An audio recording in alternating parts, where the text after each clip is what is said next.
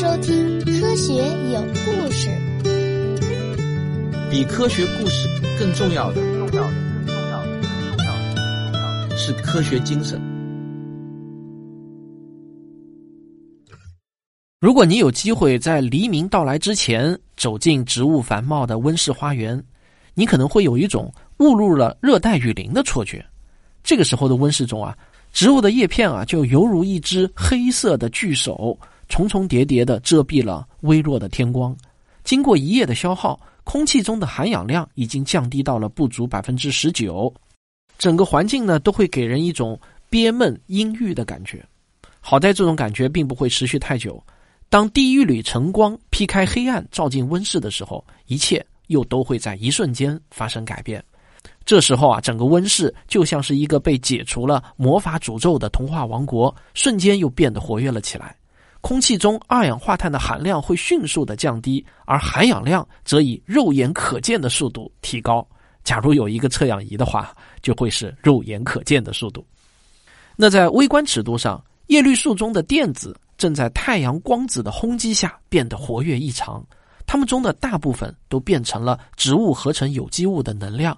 少部分呢，则逃逸出来，与空气中的氧分子结合，形成让你呼吸畅快的负氧离子。植物、阳光、鸟鸣、清新的空气，如果你身处这样的环境，不知道你会不会跟我一样，对这个能够自由呼吸的美丽世界，心生一种莫名的感激还有感动呢？你可能猜出来了，我们今天要谈的主题就是植物和氧气。每一块西瓜都是一个鲜活的生命，你一边吃，我一边给你讲他们的故事。氧元素啊，是地球上含量最高的元素。地球上的氧元素的总含量达到了九乘以十的二十三次方千克，它是地球总重量的百分之十五点二，相当夸张啊！这个重量相当于十二个月球的重量。而在地壳中，氧元素更是占据了我们整个地壳质量的百分之四十八点六，这就接近一半了。看起来呢，好像我们整个地球最不应该缺少的就是氧元素。那为什么在洞穴、密室，甚至在温室当中，我们都会感觉憋闷、感觉缺氧呢？原因也很简单啊，那就是氧元素啊实在是太过活跃了。在非金属元素中，氧元素是仅次于氟以外第二活泼的元素。由于活跃的化学性质，氧呢，它可以和元素周期表中大部分的元素进行结合而产生氧化物，甚至惰性气体中的氪和氩也能和氧元素结合形成化合物。只要有机会，氧气就会与各种各样的物质发生反应。比如说年久发黄的照片、青铜器上产生的铜绿，还有油脂搁置一段时间啊，我们就会闻到一种或者吃起来呢就有一种哈喇味。这些啊都是氧气在作祟，就是这些物质呢被氧化了。不仅燃烧会消耗氧气，我们的呼吸也要消耗氧气。就连家里的塑料制品、墙面漆、金属器皿、大理石地砖等等这些看起来很稳定的东西，其实呢，它们都在慢慢的发生着氧化反应。洁白的大理石放久了就会发黄，也是因为其中的铁元素发生氧化的结果。所以啊，这个氧气呢，它就是一种易耗品。如果我们的大自然不能持续的生产它，那么地球上的氧气啊，就会在一段时间内消耗的一干二净。我记得科学家们做过一个计算啊，假如从现在开始，我们地球上所有的植物都不再生产氧气了，那我们大气中的氧气会在多长时间被消耗完呢？算下来的结论呢，大概是百万年这样的一个数量级就会被消耗完。这个不知道你觉得是长还是短啊？反正我感觉还挺长的，我们大气中的氧气还挺多的。但是这个百万年对我们人类来说啊，虽然听上去很长，可是对于地质年代来说，那百万年太短太短了，就是一瞬间的事情。那我们大自然中的氧气到底来自哪里呢？答案就是它主要来自陆地植物和海洋藻类。只要拥有阳光，植物们就能持续不断的制造出氧气，而这些氧气则不断的被周围各种各样的东西消耗掉。天文学家们在观测其他行星的时候，总是会特别关注这些行星上啊有没有液态水、甲烷、氨气等这些物质的痕迹，因为一旦找到这些物质啊。就预示着这些星体上呢，很有可能会产生生命的。不过啊，天文学家们最希望找到的那还是氧气。如果说发现了水和甲烷，就预示着存在生命的可能性的话，那么发现氧气啊，它几乎就等同于我们发现了外星生命。听到这里，有人可能会有一个误解，觉得我好像是在说氧气是生命所必须的，所以呢，发现了氧气就好像发现了生命。但逻辑啊，并不是这样的。其实世界上有很多的厌氧生物，这说明啊，氧气对于生命来说并非一个必选项。但是呢，氧气实在是太活泼了，如果没有东西可以不停的高效的生产氧气，那么氧气啊，它也不可能在一个星球上长期稳定的存在。而据我们目前所知，能够如此高效、稳定、持续的产生氧气，还真只有生命的光合作用这一种方法。其他大自然界产生氧气的方法都非常的低效，非常的慢。所以呢，如果我们在一颗星球上观察到氧气，几乎就等同于观察到了一个生机盎然的星球。不过很遗憾，天文学家们到目前呢，还从来没有在外星球上找到过氧气存在的痕迹。由此可见啊，任何一个星球如果诞生生命，都必须从没有氧气的大环境中迈出生命的第一步。那么，一个有趣的问题就来了：地球上的氧气到底是什么时候开始产生的呢？换句话说，那些可以通过光合作用产生氧气的生命，它们到底是什么时候出现在地球上的呢？让我们回到地球刚刚形成的时期，也就是距今大约四十六亿年前。当时的地球呢，无比的炽热，熔岩、火山灰裹挟着大量的水蒸气，从勉强凝固的地表喷涌而出，遮天蔽日，而整个地球表面都流淌着滚烫的岩浆。如同炼狱，足足经历了一亿年的冷却，地球才终于开始降温。大气中的水蒸气凝结在漂浮的火山灰上，沉降下来，造成了长达数百万年的降雨，硬是在地球表面形成了覆盖整个地球的原始海洋。这个时候，整个地球都被海洋淹没了，但地壳下的岩浆却依然在蠢蠢欲动。巨大的能量将地下水加热到几百度。在海底形成了一个一个的高温热泉喷口，哎，这些就是海底黑烟囱。就像火山喷发时，火山灰和熔岩会堆积成火山口一样，海底热泉中包含的大量矿物质也会沉淀下来，最终啊会形成一个一个好像是烟囱一样的圆柱体形状的圆丘。而富含硫化物的高温热液在冰冷的海水中被迅速的冷却。这就吸出了大量的金属硫化物的颗粒，看起来呢，它们就像是一股股的黑烟。于是啊，科学家们就形象的把这种海底地貌称之为“黑烟囱”。那现在接受度比较高的一种科学观点就认为，黑烟囱很可能就是我们地球生命起源的地方。这是一个全新的舞台，没有任何的一定之规，一切都是新的，一切皆有可能。任何生命形式，只要找到了能把自身遗传物质传递下去的办法，那就有着生存的希望。黑烟囱旁边的海水高温、高压、黑暗，富含金属硫化物和其他各种各样的矿物质，但是唯独没有氧气。所以啊，最终嗜热厌氧的硫细菌就获得了生存优势，成为了这个时代生态圈中最重要的一环。啊，另外一类重要的生物呢，就是产甲烷菌，因为这个时候的地球大气主要成分啊，并不是氧气，是二氧化碳、二氧化硫、水蒸气、氮气还有氢气，而产甲烷的生物就可以利用二氧化碳和氢气，最后产生甲烷气体。对于他们来说啊，氧气不只是无用，更是有毒的。他们一旦和氧气接触，那么这个氧气的强氧化性就会迅速的让他们死亡。讲到这里啊，氧气到底是从何时开始出现的？这个问题啊，就再一次被提了出来。无论对于地球科学、环境科学还是生物学，这个问题都无比重要，它是根本无法忽视的一个重要的问题。那么，科学家们对这个问题又是怎么看的呢？我们先上个小广告，广告之后见。我的付费专辑《植物的战斗》已经完更，反响非常好，欢迎大家购买收听。该节目的同名书籍被评为豆瓣读书二零二二年度科学新知类第五名，你不去听一遍或者读一遍，那实在是一种遗憾啊。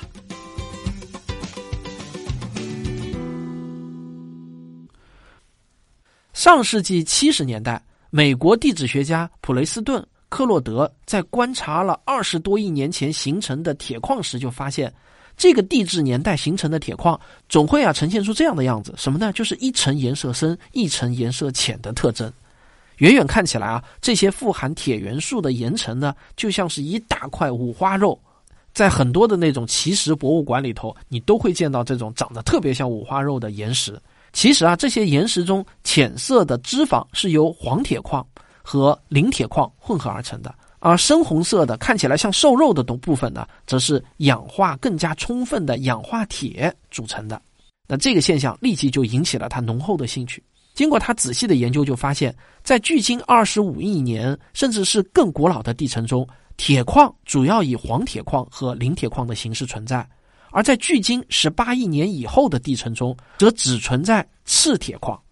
这个现象呢，其实很好理解。二十五亿年以前呢，地球上的大气中几乎没有氧气，所以啊，黄铁矿和磷铁矿才得以沉积下来。到了十八亿年前呢，地球大气中的氧气就已经十分的充足了。无论是黄铁矿中的硫化铁，还是磷铁矿中的硝酸亚铁。都必然会与氧气发生反应，变成充分氧化的氧化铁。那这种呈现出五花肉外观的铁矿床，只存在于二十四亿年到十九亿年之间的地层中。大气中含氧量的波动，就造成了赤铁矿和黄铁矿、磷铁矿的交替沉积。克罗德就把这一现象称之为大气氧化事件，也被叫做大氧化事件。好了，讲到这里啊，我们今天这期节目的主角才终于要登场了。他是谁呢？就是蓝细菌，它们以水和二氧化碳为食，通过光合作用来释放出氧气。它们正是大氧化事件的始作俑者。在我的收费专辑《植物的战斗》中，我曾经多次提到过蓝细菌。按照今天的生物学划分啊，它们不是植物，甚至和植物的亲缘关系都非常的远。但是它们的行为和生命过程却又和植物非常的相似，因此啊，科学界给了蓝细菌类植物的名分。当然，蓝细菌也不是一种生物的名称，而是一大类物种的统称。不过啊，在接下来我要讲述的故事中，你会发现蓝细菌和植物的关系远没有那么简单。它们不仅仅是类植物，它们很可能就是植物的祖先。对于当时的蓝细菌来说，他们的日子非常难过，几乎处在灭绝的边缘。你可能会说。当时的地球并不缺少二氧化碳，更不缺水，蓝细菌怎么会生存艰难呢？问题啊，就出在了光合作用所必须要的阳光上。蓝细菌作为一种脆弱的单细胞生物，如果生活在深海中，那么它就得不到阳光；而如果生活在浅海中，那强烈的紫外线就会毫不留情的把它们都杀光。别忘了啊，当时的大气中连氧气都没有，就更别提能够阻挡紫外线的臭氧层了。不过蓝细菌啊也并非一点优势都没有，蓝细菌产生的氧气对于其他的厌氧细菌来说啊，那几乎就是毒气，而对于蓝细菌来说，它们不仅不害怕氧气，还能利用氧气进行能量效率更高的有氧呼吸。不过有些遗憾的是呢，这项优势在当时几乎也起不到什么作用。原因之一就是蓝细菌赖以生存的养分啊，氮啊、磷啊这些元素在当时的海洋中呢是非常匮乏的，这就减缓了蓝细菌的发展。原因之二呢，就是蓝细菌释放出的氧气与地壳中的各种元素不断的发生着氧化反应，这让氧气很难聚集起来。第三个原因也是最重要的，就是处在优势地位的产甲烷细菌不断的向空气中释放着大量的甲烷。而甲烷呢，就会与空气中本来就所剩不多的氧气发生反应，生成水和二氧化碳，把剩余的氧气又消耗殆尽。到了二十五亿年前，也就是地球二十亿岁生日后不久，事情终于发生了转机。随着地壳的逐渐冷却，一些特殊的地壳板块运动同时解决了限制蓝细菌发展的三个难题，啊蓝细菌的发展也瞬间一飞冲天。我们来看一下这件事情是怎么发生的。首先啊，是板块的碰撞推高了山脉，山脉在雨水的冲刷下，将大量蓝细菌需要的营养元素释放到了海洋中，成为了蓝细菌的养料。特别是在刚刚形成的浅海中，海水深度适中，既能抵挡紫外线的伤害，又有充足的阳光摄入，随时都能够补充营养物质，这就为蓝细菌的持续生存提供了条件。由于板块运动。一部分原本处在地壳深处的长英质岩石被抬升到地表，取代了原来的玄武岩。长英质岩石不容易发生氧化，所以对氧气的消耗较少，而玄武岩则更容易消耗氧气。地球表面的氧化效率下降，让更多的氧气就有机会被释放到大气中。而最重要的一个变化呢，有些机缘巧合。随着地壳的进一步冷却，地球上的火山活动逐渐减少，这就导致由火山释放到海水中的镍元素供应不足。科学家们对古老地层岩石的研究表明，在大约二十五亿年前，镍的含量只有之前的一半。这个看起来与生命毫不相干的变化，却为蓝细菌的敌人，就是产甲烷细菌带来了生存危机。镍是一种金属元素，它具有磁性。在地球上，我们很难找到镍金属的单质，因为镍非常容易和氧结合形成氧化物。在地壳中呢，镍总是与铁结合在一起的。科学家们就猜测，我们的地核正是由镍铁混合物组成的。而对于产甲烷生物来说，镍则是至关重要的元素。如果缺少了镍，对它们起关键影响的酶就会遭到严重的破坏。镍元素的减少严重限制了产甲烷细菌的繁殖，释放到空气中的甲烷减少，也让空气中的氧气有了积累下来的可能。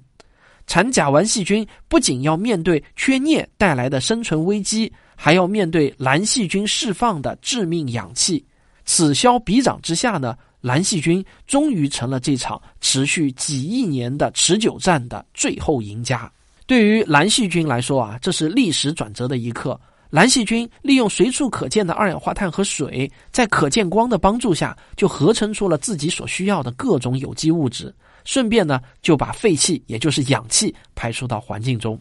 为了提高生产率，蓝细菌还产生了一种叫做加氧酶的蛋白质。它或许早在三十亿年前就已经出现，它会在蓝细菌体内浓缩二氧化碳和水，帮助蓝细菌将这些原材料变成身体所需要的成分。在非常短的时间内，蓝细菌从浅海扩张到了海洋的每个角落，源源不断的将氧气从蓝细菌的体内排出，进入海洋，再从海洋进入大气。随着海洋中逐渐充满氧气。海底和陆地表面的岩石也更多的接触到了氧气，这让地球的环境就进一步发生改变。由于氧气活泼的性质，更多的矿物质因为氧气的加入而呈现出爆发性的增长。在大氧化事件之前啊，地球上大约只有十几种矿物，而随着氧气的加入，如今有四千四百多种矿物质出现在了地球上。它们大多数都是以氧化物或者结晶水矿物的形式出现的，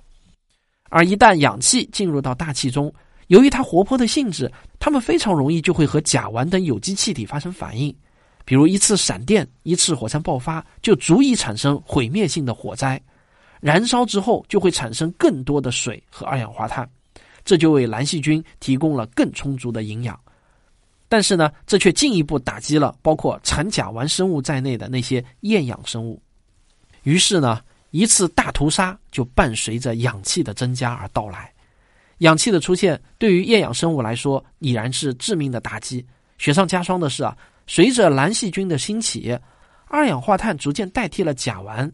尽管我们现在都知道二氧化碳是一种温室气体，但是它的保温性能啊和甲烷相比呢却要低很多。这导致了地球的温度在非常短的时间内急剧的下降。自二十四亿年前到二十一亿年前左右，我们的地球呢是足足下了有三亿年的雪。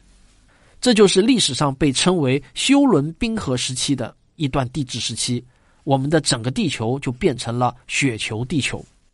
从两极到赤道，那全都结冰了。赤道地区的海洋至少被一点六千米厚的冰层所覆盖。今天想来呢是难以想象的啊，而地球的平均气温呢则下降到了零下五十摄氏度左右，连一部分蓝细菌都因为这场自己创造的灾难而惨遭灭绝。这里我补充说明一下啊，蓝细菌呢它是一大类生物，并不是一种生物，所以我刚才说的灭绝呢是有一些蓝细菌的种它被灭绝了，尽管距离今天已经太过于久远。我们很难准确的计算出这次事件啊究竟造成了多少生物的灭亡，但科学家们估计，当时地球上至少呢是百分之八十到百分之九十九点五的生物都死亡了。当然，我们要知道一个基本概念啊，就是物种的灭绝和生物总数的死亡，这是两个不同的概念。我们平时说的百分之八十的物种灭绝了，并不代表百分之八十的生物个体死亡了。当然，我们说百分之九十的生物个体死亡了，也不一定代表说百分之九十的物种灭绝了。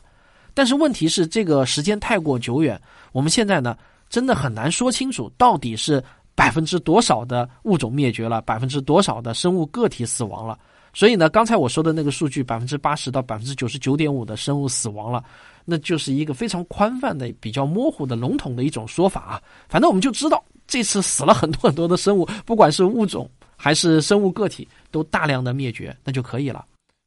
但直到今天，侥幸活下来的厌氧古细菌生物，只能在地球非常极端的环境下生存。要不呢，就是浓度极高的盐湖；要不就是海水温度高达七十到八十摄氏度的海底火山口附近。只有在别的生物无法或者不屑生存的环境中，才能找到这些古老的生物。他们在黑暗之中唏嘘着曾经的辉煌。但是啊，有失败者就会有胜利者。蓝细菌终于是站到了舞台的中央。氧气作为地球上重要的气体，成为了所有生物都必须考虑的生存因素。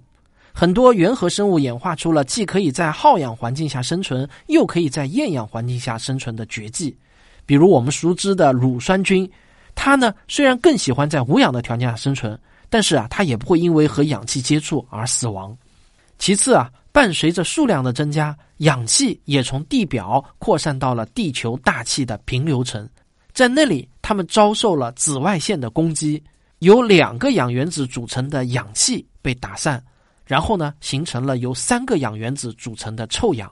这阻挡了更多的紫外线进入地球表面，为新生的生物，尤其是陆地生物平添了一层保障。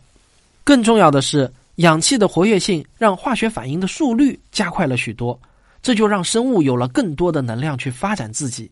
单细胞结构对于生物来说已经太简单了，生物需要分化出更多的细胞，组成不同的结构去消耗多余的能量。因此，很快啊，真核生物就出现了，它们有了专门的细胞器去分配能量；而多细胞生物也开始出现，它们有了专门的器官去分配能量，生命的形态也就变得越发的多样。而如何生产和消耗氧气，成为了所有后世的生物都必须要攻克的难题。其中的一部分生物选择了追随蓝细菌的道路，蓝细菌化身为他们身体中的叶绿体，将古老的传统沿袭至今，它们就成为了我们今天所说的植物，利用光合作用生存。而另外一部分生物呢，则选择了把氧气作为生存的条件，因为这是地球上最容易获得的资源之一。虽然它有无数的缺点，但是数量充裕和化学性质活泼就是它最大的优点。这些生物就成为了我们今天的动物，利用呼吸作用来生存。我们人也是这样啊。好了，故事讲到这里呢，似乎应该告一段落了。但科学家们却并没有停下研究的脚步，原因是啊，虽然我们知道了大氧化事件发生的时间，却依然不知道蓝细菌作为唤醒了地球生物圈的最大功臣，它到底是什么时候出现的呢？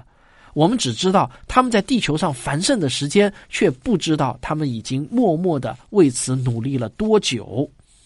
就职于美国宾夕法尼亚大学的地球化学家大本洋，一直呢带领着他的研究小组，尝试着寻找含有氧化物且比二十四亿年更加古老的沉积岩。他们相信，在更古老的年代里，即便蓝细菌在生存上并不占优势。但是仍然在兢兢业业地释放着氧气，即便这些氧气根本没有机会进入大气，它们也会在海水中发生着无法忽视的氧化反应，而这些海水中的氧化物最终呢会沉入海底，变成古老的沉积岩，记录下蓝细菌曾经生存过的痕迹。大本洋带领团队深入地下，寻找从未被风化作用影响过的古老岩石。他们仔细的测定岩石的成分，希望找到氧气存在过的蛛丝马迹。功夫啊，是终于不负有心人。二零零九年，大本洋团队终于在澳大利亚西北部皮尔巴拉克拉通的一座山底部找到了一片非常古老的铁矿床。这片铁矿床由赤铁矿和磷铁矿交替堆叠形成，它就像一块巨大的五花肉。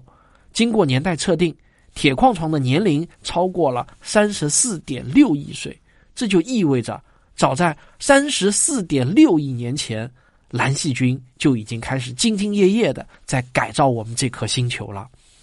对于我们人类来说，三十四点六亿年，那是一个漫长到不可思议、不可想象的时间尺度。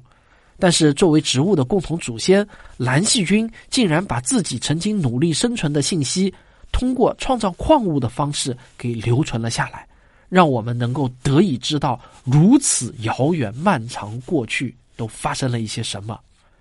这是我们人类和蓝细菌这两个伟大的物种跨越数十亿年的对话。更是一次关于生命的有力宣言。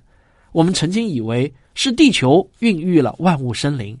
但是听了蓝细菌的故事之后，我们又不得不感慨：这美丽的地球又何尝不是生命所创造出来的奇迹呢？好了，这就是今天的植物有故事。我们以后有机会继续聊。科学声音。大家有没有发现啊？我们今天这期节目的好像呢是化学有故事和植物有故事的合体啊，是既有化学又有植物的，也挺好。今天呢，我还有两个消息要告诉大家。第一个消息是啊，我的零基础科普写作的大课班定于四月二日又要开学了，就是下个月的两号啊。如果你对科普写作或者说知识写作感兴趣的话，想学习一下我的写作技巧和经验，欢迎来报名参加我的写作课。